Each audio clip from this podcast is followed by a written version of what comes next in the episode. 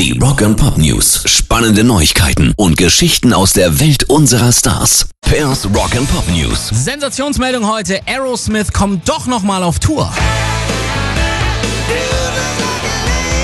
Wir haben ja nach der Aero Viderci Tour schon etwas die Schultern hängen lassen, aber heimlich gehofft haben wir schon, denn immerhin haben Steven Tyler, Joe Perry und Co. nächstes Jahr 50-jähriges Bühnenjubiläum. Und tatsächlich können die Jungs auch nicht anders und kommen nochmal nach Europa. Leider auch nur einmal zu uns, dafür aber zum Tourabschluss. 27. Juli 2020 in Mönchengladbach.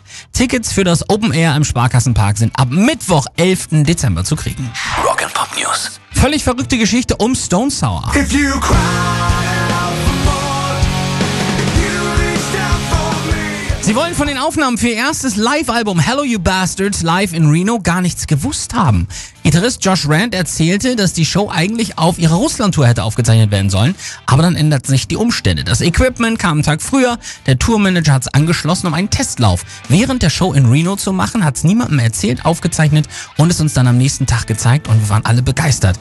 Haben uns einfach dazu entschieden, das dann zu nehmen, nichts daran zu ändern, es so zu belassen, wie es ist, 100% roh und live, ohne Overdubs oder sonst was und genau so soll es ja eigentlich auch sein. Pairs Rock and Pop News.